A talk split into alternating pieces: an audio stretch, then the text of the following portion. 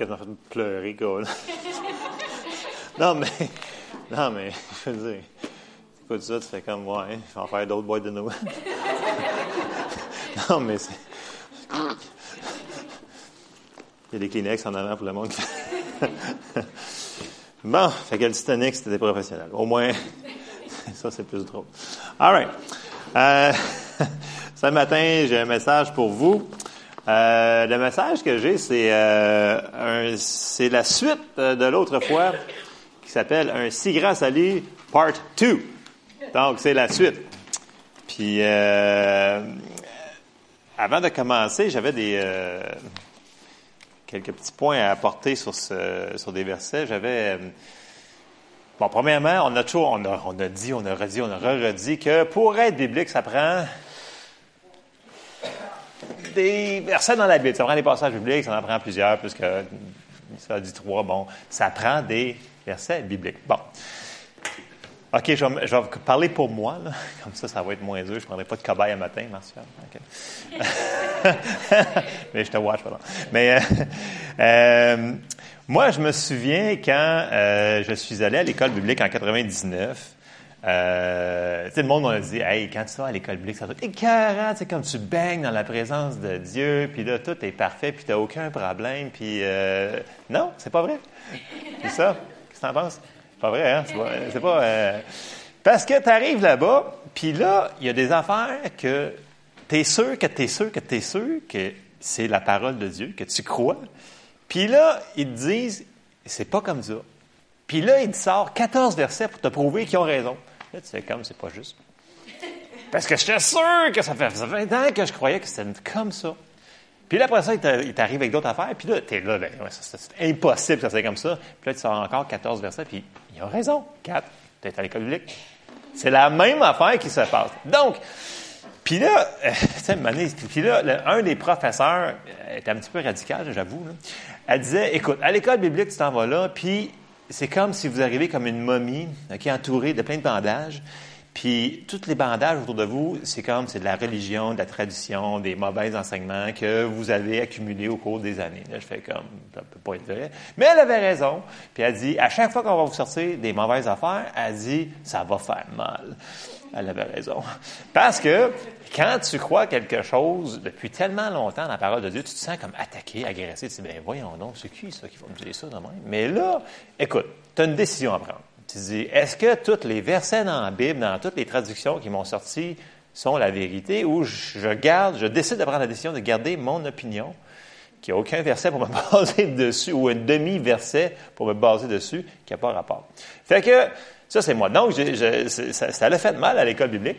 Puis même plus tard, tu sais, euh, j'écoute beaucoup, beaucoup d'enseignements par différentes personnes. Puis des fois, tu fais comme, ouch, quoi qui sort cette affaire-là de lui? Là? C'est qu'est-ce qu'il prend tout d'un coup? Puis là, il sort la tralée de versets, puis il fait comme, ah, ouais, je pense qu'il doit avoir un... En tout cas, du moins, je vais aller voir. Je vais aller voir les versets qu'il donne, voir si c'est pas sorti hors contexte. Puis, ils ont, ils ont, ils ont raison. Fait que là, il faut que tu changes ta théologie, parce qu'il faut que tu continues à grandir, right? On peut pas rester où est-ce qu'on est là. Si on reste où est-ce qu'on est là, ben on va juste reculer. Fait que c'est important d'être ouvert à ce que notre théologie, super méga haute, où est-ce que vous êtes rendu, puisse être changé des fois. Amen? Fait que même si j'arrive avec des points, des fois, qui sont un petit peu plus durs, des fois que les gens disent, ah, euh, moi, j'ai jamais écrit ça de même. Je dis, tu peux rester ouvert au moins, d'aller voir les versets, s'il vous plaît. Fait que, je parle rough un matin, hein? Amen. En tout cas, ça va être comme ça. Euh, mais c'est pas pour être méchant, parce que des fois, les gens disent, coudons, euh, t'en avais trois, ceux-là, quatre ceux-là. Je dis oui, puis dans d'autres traductions, en plus. C'est juste pour, euh, c'est juste pour, on veut grandir. sais, on a tellement d'affaires dans nos vies qu'on veut qu'ils changent. Mais si on veut que ça change, des fois, il faut que tu fasses du changement dans ta vie. Il faut au moins que tu sois ouvert à laisser Dieu, des fois, rentrer par sa parole pour que ta foi puisse grandir, pour que le Seigneur puisse agir dans ta vie. Amen? OK, donc, part 2 de la série Racheter. Euh, de la pauvreté, de la maladie, de la mort spirituelle. C'était la table d'hôte, le, trio qu'on avait fait la dernière fois que j'avais enseigné avec vous. Donc, le message de ce matin, c'est euh, la suite. La partie de notre grand salut, euh, je vais sortir trois points rapides. Je ne retournerai pas. Je sais que tu travailles fort, mais je suis encore dans une cave phénoménale, très creux, profonde. avec de l'eau, je sais pas. Mais en tout cas, je te laisse travailler là-dessus. Euh, mon point numéro un, c'est euh, Jésus nous a racheté de la mort spirituelle. Amen. OK, on était racheté de la mort spirituelle. Avant qu'on soit sauvé, on était séparés de Dieu. OK, on était mort spirituelle. Ça, c'est dans Romains 5, 10. Evelyne, shoot. Ça dit, dans Romains 5, 10, car si car si, lorsque nous étions ennemis, nous avons été réconciliés avec Dieu par la mort de son Fils, à plus forte raison, étant réconciliés, serons-nous sauvés par sa vie. Donc, avant qu'on soit né de nouveau, euh, on était ennemis de Dieu, mais c'est pas grave, Dieu nous a réconciliés avec lui. Donc, on était séparés. Donc, première, première partie de notre... Je ça euh, première partie de notre si grand salut, c'est le rachat de notre esprit. Donc, notre esprit est maintenant en vie. Ça dit qu'on est né de nouveau. Qu'est-ce qui est né de nouveau? C'est pas notre corps. Amen? C'est notre esprit. All right? Deuxième affaire qu'on avait vu, c'était, on avait été racheté de la malédiction de la maladie. Bon, euh, Ésaïe 53, 4, au verset 5, au verset 4 et 5, Ésaïe 53, 4 et 5, ça dit, Cependant, ce sont nos souffrances qu'il a portées, c'est de nos douleurs qu'il s'est chargé, et nous l'avons considéré comme puni, frappé de Dieu et humilié. Mais il était blessé pour nos péchés, brisé pour nos iniquités. Le châtiment qui nous donne la paix est tombé sur lui, et c'est par ses meurtrisseurs que nous sommes guéris. Amen. tout le monde le connaît quand même assez bien, ces versets-là. Puis là, on avait vu, euh, mon point numéro 3, c'est qu'on avait été racheté de la malédiction de la pauvreté. On a vu beaucoup de versets, mais j'en ai juste sorti un pour pas faire un, trop longtemps. C'était dans 2 Corinthiens 8 au verset 9 qui dit, 2 Corinthiens 8, 9, Car vous connaissez la grâce de notre Seigneur Jésus-Christ, qui pour vous s'est fait pauvre de riche qu'il était, afin que par sa pauvreté vous fussiez enrichis. Puis on l'a vu que ce verset-là, il était dans un contexte qui prenait un offrande, donc il parlait vraiment de finances. Donc, euh, notre si grand salut, il est trois parties. Donc, il est spirituel, il est physique, il est, il est financier, c'est gros, c'est gros. Donc, il n'était pas obligé de faire tout ça, mais il l'a tout fait. Puis les Écritures, c'est très clair. Il l'a marqué. C'est marqué dans la parole. Donc, on va commencer à explorer la partie de euh, quand Jésus nous a donné notre si grand salut, on n'a pas juste été sauvés spirituellement, on a été rachetés aussi pour qu'on ait la guérison dans nos corps. Amen. Donc, on va commencer dans euh, Osée 4, 6. Pourquoi que je vais. Je sais que j'ai quand même beaucoup de versets, mais c'est pas tellement long. Vous savez que moi, c'est jamais long. Euh, parce que dans Romains 10, 17, ça nous dit la foi vient de ce qu'on entend, ce qu'on entend vient de la parole de Christ, de ce qu'on entend, de ce qu'on entend, de ce qu'on entend, de ce qu'on entend. Donc, si on ne l'entend pas, on n'entend pas, on n'entend pas, euh, ben notre foi ne grandira pas. Donc, il faut qu'on continue à l'entendre. C'est pas continue. Oui, continue à l'entendre. OK, merci. Donc, il faut continuer à l'entendre, continuer à l'entendre, puis continuer à l'entendre jusqu'à temps que ça rentre. Tu sais, les Israélites dans le désert, ça disait que la manne venait à chaque jour le pain. Puis pourquoi qu'il ne peut pas en avoir plus? Parce que c'était à chaque jour qu'il fallait qu'il en mange. OK? Ça dit que la parole de Dieu est le pain de, pain de vie. Donc, il faut la manger, la manger, la manger continuellement. Donc, tu ne peux pas dire, écoute, j'ai lu ma Bible la semaine passée, ça fait que là, c'est assez. Non, on ne peut pas. Puis les enseignements, mais il va falloir en entendre encore, et encore, et encore, et encore, et encore. Puis notre foi va grandir. Puis on va se rendre où est-ce qu'on veut se rendre. Amen.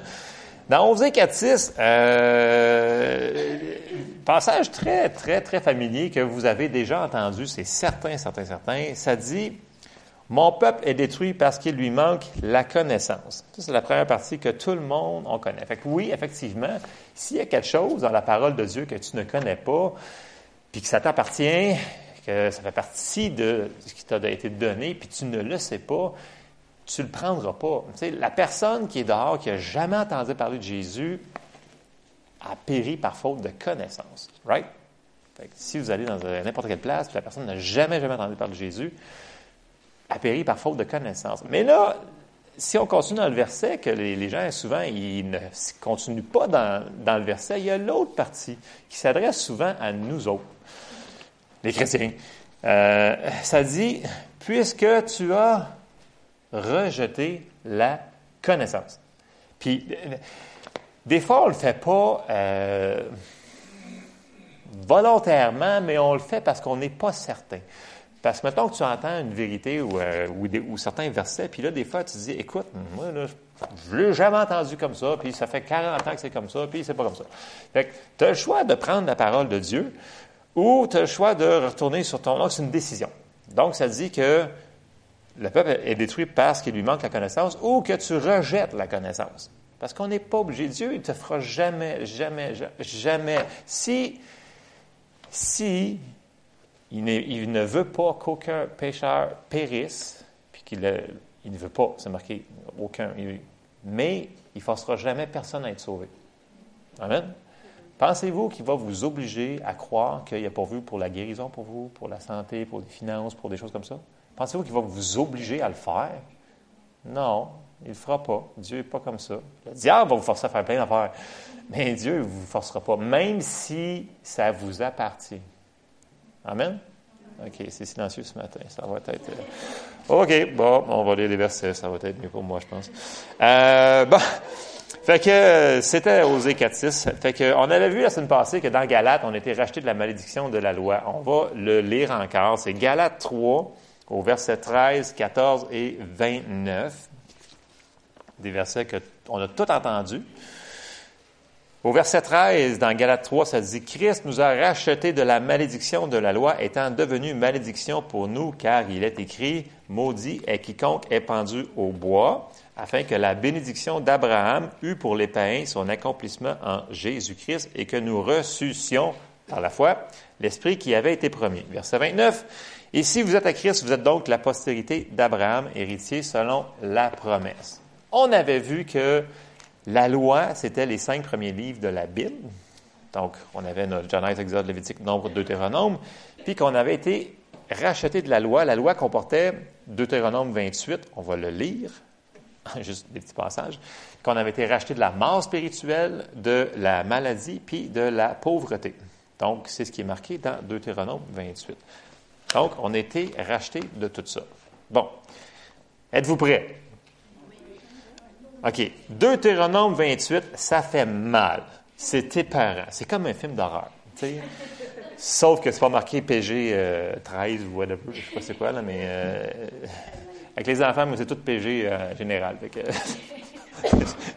des petits bonhommes. Fait que, non, mais c'était épeurant, Deutéronome 28, là, je vous le dis. Là. C'est assez épeurant. Deutéronome 28, je vais juste vous lire certains versets. Je vais commencer au verset 15. OK? Ça, c'est la loi. OK?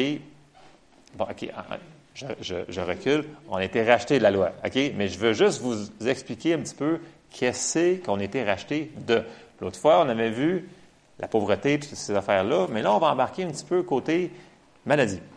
Fait au verset 15, ça dit, mais si tu n'obéis point à la voix de l'Éternel ton Dieu, si tu n'observes pas et ne mets pas en pratique tous ces commandements et toutes ces lois que je te prescris aujourd'hui, voici toutes les malédictions qui viendront sur toi et qui seront ton partage. Puis dans Deutéronome 28, quand il commence le, chapitre de Deutéronome 28, il va parler de la loi, il va parler de la malédiction et de la bénédiction.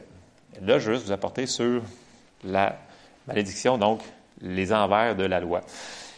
Verset 20, ça dit, L'Éternel enverra contre toi la malédiction, le trouble et la menace au milieu de toutes les entreprises que tu feras, jusqu'à ce que tu sois détruit, jusqu'à ce que tu périsses promptement à cause de la méchanceté de tes actions qui t'aura porté à m'abandonner. L'Éternel attachera à toi la peste, jusqu'à ce qu'elle te consume dans le pays dont tu vas entrer en possession. L'Éternel te frappera de consomption de fièvre, d'inflammation, de chaleur brûlante, de dessèchement, de jaunisse, de gangrène qui te poursuivront jusqu'à ce que tu périsses. C'est comme un film d'horreur. Verset 27. L'Éternel te frappera de l'ulcère d'Égypte. Je sais pas c'est quoi, mais ça ne pas bien bon. D'hémorroïdes, de gales, de teignes dont tu ne pourras pas guérir sais, quand ça pique, puis tu capes, puis tu ne peux pas guérir, c'est pas bon. Ça, ça c'est Verset 28. L'Éternel te frappera de délire, d'aveuglement, d'égarement d'esprit. 29. Tu, tu tâtonneras en plein midi comme l'aveugle dans l'obscurité. Tu n'auras point de succès dans tes entreprises et tu seras tous les jours opprimé, opprimé dépouillé. Il n'y aura personne pour venir à ton secours. On continue au verset 35. L'Éternel te frappera aux genoux et aux cuisses d'un ulcère malin dont tu ne pourras pas guérir. Il te frappera depuis la plante du pied jusqu'au sommet de la tête. Ça va pas bien. On continue. Ça fait mal. J'avais dit c'était 40 de 28, là. C'est pas beau, là.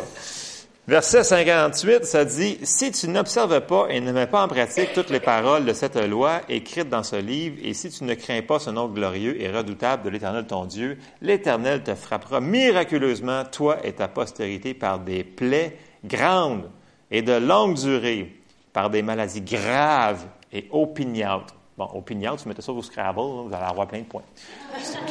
Sauf que personne ne sait ce qu'elle veut dire, mais c'est écœurant parce que ça, ça fait avec le verset. Parce que opinion, ça dit qui ne cède pas, que rien n'arrête. Ça veut dire que, ils ont rajouté opinion, fait que des maladies graves qui ne cèdent pas, puis que rien va arrêter. C'est écœurant, c'est vraiment, je sais. Verset 60. Il amènerait sur toi toutes les maladies d'Égypte devant lesquelles tu tremblais et elles s'attacheront à toi. Et même l'Éternel fera venir sur toi jusqu'à ce que tu sois détruit toutes sortes de maladies et de plaies qui ne sont point mentionnées dans le livre de cette loi. Fait que, tu sais, à, chaque année, ils trouvent des nouvelles maladies, des nouvelles bébites, des hits, des choses comme ça. Ben, ça fait toute partie de la malédiction de la loi. La bonne nouvelle, c'est qu'on est racheté de la malédiction de la loi. Amen. Yeah, il dit Amen. Phew. Hey, on s'est sorti de terrain, bien sûr. Yeah. C'est bon. OK. Fait on a été racheté de toute tout, tout, tout ça. Fait que tout ce qui a rapport aux hémorroïdes puis toutes ces affaires-là, là, c'est pas de Dieu, OK? Dieu, il est contre ça, OK? Il aime pas ça. Donc, parce qu'on était racheté, on était racheté de ça. Fait que tout le monde comprend ça parce que c'est assez, c'est assez clair dans Galate, puis c'est assez clair dans Deutéronome 28. La seule affaire, c'est que là, le monde nous dit, mais c'est-tu sa volonté pour moi? Oui, bonne réponse, c'est ça, trois morceaux de robot. Euh, c'est vrai, parce que maintenant, le monde va dire, ouais, mais écoute, c'est peut-être pas la volonté pour moi. Là. Attends, attends un petit peu. Tu veux me dire que mon Père céleste à moi, il est pas bon parce qu'il veut vraiment que toi, tu restes malade. Ça veut dire que tu es en train de parler en mal de mon Père. C'est pas bon, ça. Euh, il y en a d'autres qui vont me dire, ouais, mais Dieu, tu sais, ouais, ça dit que Dieu est amour, mais euh, oui, ça dit que Dieu est amour. Puis il n'a pas juste resté dans le ciel, puis il a juste dit, je vous aime. Non, il a envoyé son Fils. Il n'a pas juste dit, je vous aime. Il a fait de quoi? Ça, veut dire qu'il nous aime pour de vrai, vrai, là, tu sais, dans les langages de l'amour. Il y en a qui sont plus démonstratifs. Il faut faire des affaires des fois pour mettre des pas. C'est ce qu'on dit. Euh, Jésus a tellement payé un grand prix pour qu'on soit racheté de ça.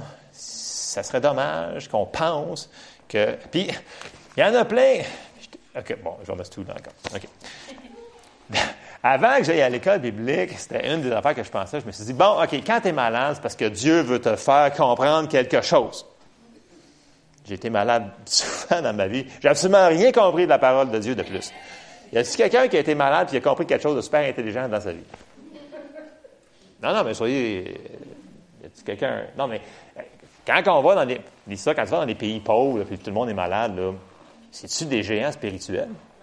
Parce qu'ils doivent apprendre de quoi, écoute, malades comme ils sont. Doivent... non, mais c'est. Voyez-vous, des fois, pendant... je le pensais vraiment, là, moi, de, là, Bon, ça fait quasiment 30 ans, là. Bon. Mais quand même. Euh, c'est vrai, je, le pensais vraiment. Je me disais, ah, pour moi, Dieu veut m'apprendre quelque chose au travers de ça. Je n'ai jamais rien appris, mais je le pensais vraiment. Jusqu'à temps que j'arrive à l'école biblique, puis là, patard, patard, patard, là, je fais comme, wow! Mais il avait raison. Il y avait des versets pour le prouver. Mais c'est des, c'est des genres de choses sournoises comme ça qu'on se dit, qui est ancré dans notre patente, puis qui fait ça a l'air tellement pieux et religieux. C'est comme, ouais, ouais, ah, Seigneur m'a mis ça sur moi pour que je puisse apprendre quelque chose. Bon, de Kleenex, tout le kit. C'est pas vrai. Fait qu'on a tendance à s'apitoyer dans ces écoles-là. C'est pas parce qu'on l'a pas vu, c'est pas parce qu'on n'a pas vu la parole dans notre vie se manifester que la parole n'est pas vraie. OK? C'est pas un échec de notre part. C'est juste que des fois, il nous manque des morceaux. Ça dit parce que par la foi et la persévérance, on obtient les promesses. Dieu veut qu'on soit guéri plus que vous autres, vous voulez l'être. OK? Fait qu'on va se concentrer sur ce que l'on sait, puis on va laisser faire ce qu'on ne sait pas. OK? Amen. je, vais, arrêter là-dessus parce que sinon, je vais partir sur une autre affaire, puis, euh, puis moi, je ne pourrais jamais longtemps. Fait que ça ne serait pas grave. Alors, dans Luc, dans Luc 13, on va, on va, on va, je vais juste faire un petit, un petit recul avec euh, les enfants d'Israël, puis vous allez comprendre où est-ce que je vais m'en venir avec ça. J'espère. Dans Luc 13, au verset 10, ça dit ceci. Ça dit, euh, Jésus enseignait dans une des synagogues le jour du sabbat, et voici, il y avait là une femme possédée d'un esprit qui la rendait infirme depuis 18 ans. Elle était courbée et ne pouvait pas du tout se redresser. Lorsqu'il la vit, Jésus lui adressa la parole et lui dit, Femme, tu es délivrée de ton infirmité. Et il lui imposa les mains. À l'instant, elle se redressa et glorifia Dieu. Parenthèse. Quand est-ce que ça l'a glorifié Dieu? Quand elle a été guérie. Les gens vont dire, mais Dieu, il, avait mis ça dessus, puis qu'elle soit malade, puis qu'après ça, que, Dieu, que Jésus passe, puis qu'elle soit glorifiée. Non, c'est pas biblique, ça. Il n'y a aucun verset qui prouve cette théorie-là là-dedans. Vous pouvez vérifier tout ça. OK, je ferme la parenthèse. On continue au verset 14. Mais le chef de la synagogue, indigné de ce que Jésus avait opéré cette guérison un jour de sabbat, dit à la foule, il y a six jours pour travailler, blabla. Venez donc vous faire guérir ce jour-là et non pas le jour du sabbat. Jésus répond, hypocrite, répondit le Seigneur. Est-ce que chacun de vous, le jour du sabbat, ne détache pas la crèche son bœuf euh, ou son âne pour le mener boire. Et cette femme, et là, c'est qu'on embarque dans ce qui est important, qui est une fille d'Abraham et que Satan tenait liée depuis 18 ans, ne fallait-il pas la délivrer de cette chaîne, Jésus appelle la maladie cette chaîne, le jour du sabbat. Donc, les Israélites, c'était, ça dit dans la Bible, que c'était les serviteurs de l'Éternel. OK? Puis là, lui, Jésus, il est clair. Il dit, là, là, cette Israélite-là, là, elle, c'est, ils font partie du peuple de Dieu. C'est les serviteurs de l'Éternel. Elle a une alliance avec Dieu. Il n'y a pas d'affaire qui reste avec ça. L'alliance disait qu'il n'était pas supposé d'avoir ça. Puis, automatiquement, il a dit, lui, il fallait qu'elle s'aille délivrer cette journée-là. Si les serviteurs de l'Éternel avaient cette alliance-là avec Dieu, nous qui sommes ses enfants. Pensez-vous que ce n'est pas une petite coche en haut, pensez? Fait que si ce n'était pas sa volonté que ses serviteurs soient malades, pensez-vous que c'est sa volonté que ses enfants soient malades? Je ne penserais pas. je veux dire, il me semble que tu as des privilèges de plus quand tu es, quand enfant que, quand tu es, serviteur. Ça a-tu du sens? Ça a du sens. OK. On va aller voir pourquoi que nous autres, ça devrait être meilleur. Je vais vous sortir des versets. Hébreu 8. Nous autres, on a une meilleure alliance. On a une meilleure alliance. Dans Hébreu 8, 6, ça dit, mais maintenant, Jésus, il a obtenu un ministère d'autant supérieur qu'il est le médiateur d'une alliance plus excellente qui a été établie sur de meilleures promesses. On a de meilleures promesses que les enfants d'Israël. C'est meilleur parce que ça englobe tout ce qu'il y avait de bon, plus que, tout ce que Jésus a fait à la croix, tout ce que le rachat de la malédiction. Amen. on, a tout le bon de l'Ancien Testament, plus on a tout le nouveau. C'est une nouvelle alliance. Elle est meilleure que l'ancienne. Fait que si les serviteurs n'étaient pas supposés être malades, des choses comme ça, parce qu'il y avait une alliance avec Dieu, nous autres, c'est une coche en haut. Amen. On s'en va sur. Euh, on parlait un petit peu sur la volonté. Je n'ai parlé. C'est-tu la volonté de Dieu, cette affaire-là? Ben, on va voir. On va aller lire une coupe de versets. On va voir c'est quoi la volonté du Père. Dans Acte 10, 38, avant Acte 10, 38, on va aller dans. Excusez.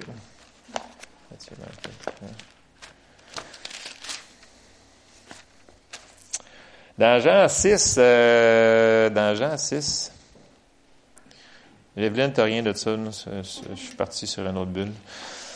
Euh, dans Jean 6, euh, verset 37, ça dit, euh, non, je vais monter au verset 38, euh, Jean 6, 38, Jésus parle ici, il dit, car je suis descendu du ciel pour faire non ma volonté, mais la volonté de celui qui m'a envoyé. Donc, Verset 39. Or, la volonté de celui qui m'a envoyé, c'est que je ne perde aucun de ceux que tu m'as donnés, mais que je, les ressuscite au, dernier jour. La volonté de mon Père, c'est que quiconque voit le vice, euh, voit le, bon, voilà. La volonté de mon Père, c'est que quiconque voit le Fils et croit en lui ait la vie éternelle et je le ressusciterai au dernier jour. Bon, le point que je voulais sortir de cette patente-là, c'est que je suis descendu du ciel pour faire pas ma volonté. Jésus il est venu pas pour faire sa volonté, il est venu pour faire la volonté du Père. Amen. OK. Fait que si on voit ce que Jésus a fait sur la terre, c'est la volonté du Père parce qu'il faisait, c'est la volonté du, Père. OK, j'ai trop OK. Bon. Euh, acte 10, 38. Excusez. Ça suit. Je vous dis, ça suit mon envers à matin. Ça a du sens. Acte 10, 38. Ça dit, vous savez comment Dieu a oint du Saint-Esprit de force Jésus de Nazareth qui allait, qui allait de lieu en lieu, faisant du bien et guérissant tous ceux qui étaient sous l'empire du diable, car Dieu était avec lui. Donc, Jésus, sa mission, c'était ça. Il était loin du Saint-Esprit pour aller de lieu en lieu, faisant du bien, guérissant tous ceux qui étaient sous l'emprise du diable. On va continuer la suite dans Matthieu. Je sais qu'on recule dans votre Bible, mais bon, ça ne suivait pas dans mes notes, je ne fais pas le reculer. Euh, Matthieu 8, au verset 2. Euh,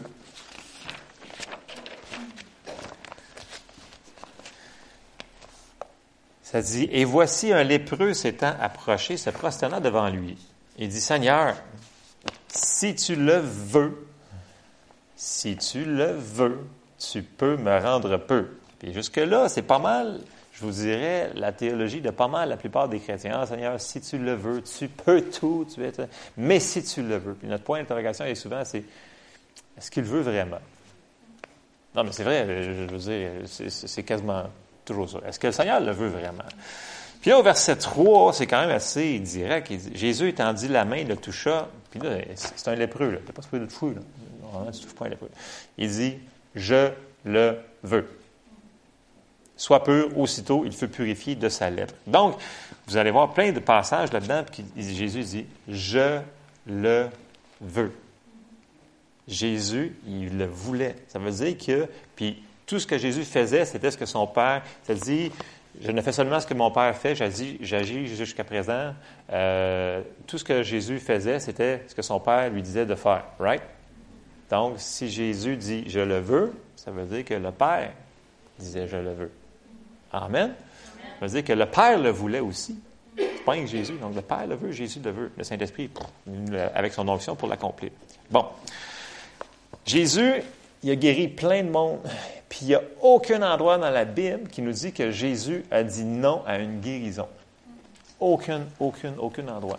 Jésus a guéri plein de personnes. Il a même guéri, euh, il a guéri Jairus, le, chef de la synagogue, que sa fille était sur le bord de mourir. Il a guéri son, son ennemi qui était contre lui. En réalité, il a même guéri ces gens-là. Il y a juste un endroit dans la Bible qui dit qu'il ne put faire aucun miracle ils ne pouvaient pas faire à cause de leur incrédulité. Mais il n'y a aucun endroit qui a dit à cause que je ne veux pas.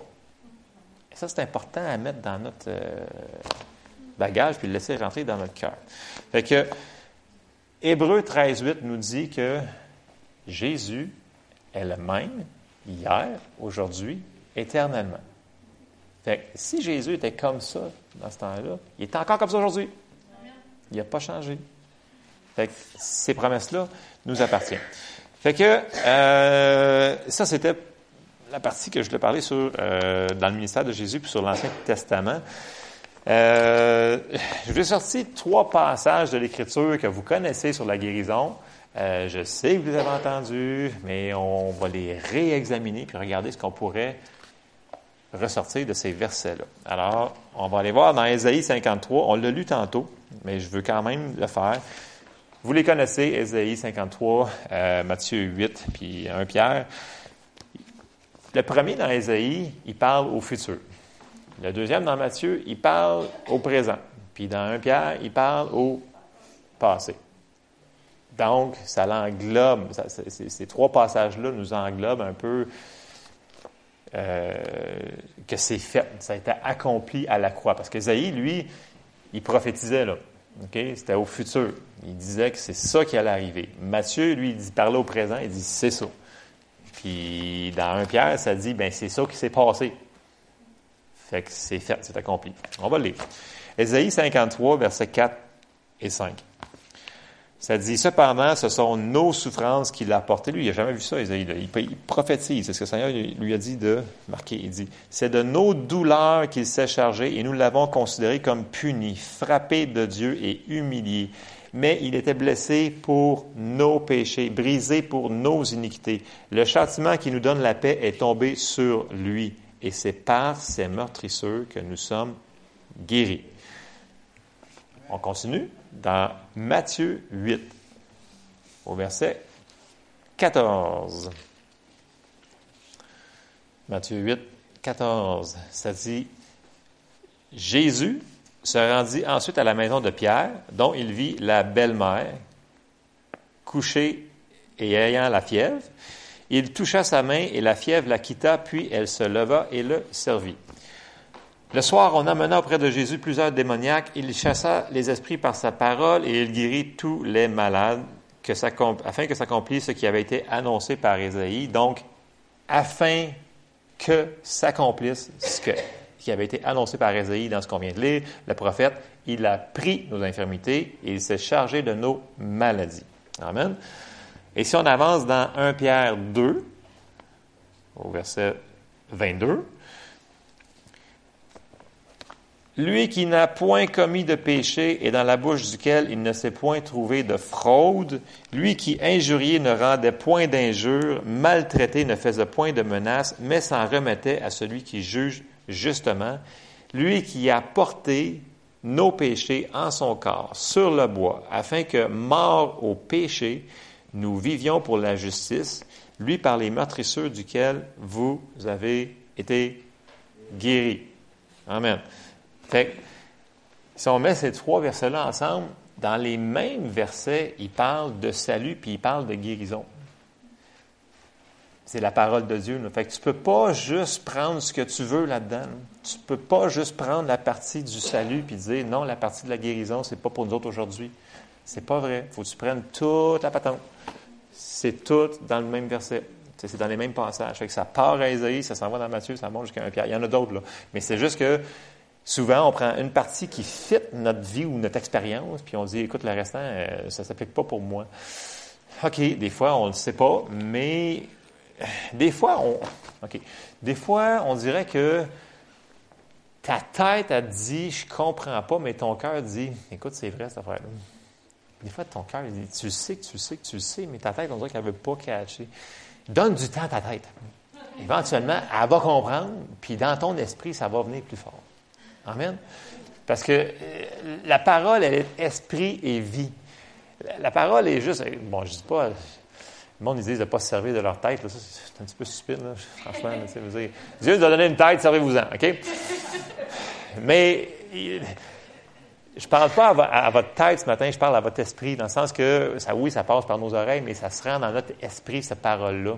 Puis dans nos cœurs, à un moment donné, ça fait comme, on dirait que ça, c'est vrai. On dirait que c'est mon esprit comprend ce que le, Seigneur essaie de nous dire par ces versets-là. Fait que, ce matin, je veux qu'on comprenne que notre si grand salut comprend plus que d'aller au ciel. Le Seigneur a payé pour plus que ça. Euh, l'autre fois, j'avais fait euh, la blague que c'est un trio comme une table d'hôte. Tu sais, si tu veux pas le dessert, mange-le pas, mais il t'appartient pareil.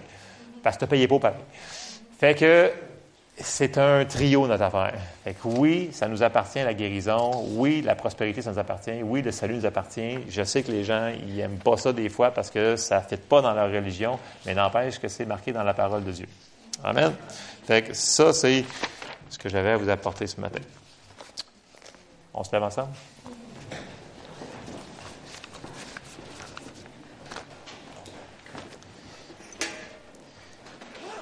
J'avoue que depuis, quelques semaines, j'apporte des points très, très sensibles Parce que c'est des choses qui sont un peu tabous, qu'on ne parle pas beaucoup, qu'on n'aime pas parler parce que c'est, c'est touché. Puis je comprends très bien, je, comprends, je, je comprends. Mais euh, moi, je crois vraiment que le Seigneur m'a donné ce message-là. C'était pas mon invention, puis c'est pas moi qui ai écrit les versets que je vous ai cotés, euh. C'est pas moi qui ai écrit ça. Donc, à vous de prendre la décision si vous voulez l'accepter ou non, puis ça ne me dérangera pas. Prenez ce que vous voulez là-dedans. Amen. Euh, on va terminer en prière. Seigneur, on te remercie, Seigneur, parce que tu nous as donné de si grandes promesses, Seigneur. On te remercie, Seigneur, parce que tu es bon avec nous, Seigneur. On te remercie parce que oui, tu es un Dieu d'amour, puis tu veux tellement nous aider, Seigneur. Tu veux tellement faire des choses pour nous, Seigneur. Aide-nous à comprendre, Seigneur, tout ce que tu as pourvu pour nous, Seigneur, tout ce que tu veux nous donner, Seigneur. Aide-nous à coopérer avec toi, Seigneur, pour que tu puisses agir au milieu de nous d'une façon, Seigneur, puissante, Seigneur, par l'onction de ton Saint-Esprit, Seigneur. Que les guérisons, les signes, les miracles et prodiges, Seigneur, accompagnent, Seigneur, la parole, Seigneur. Seigneur, on, te remercie pour ta parole, Seigneur, puis continue d'ouvrir les yeux de nos cœurs, Seigneur, à tout ce que tu as fait pour nous. Dans le nom de Jésus. Amen. Bonne journée.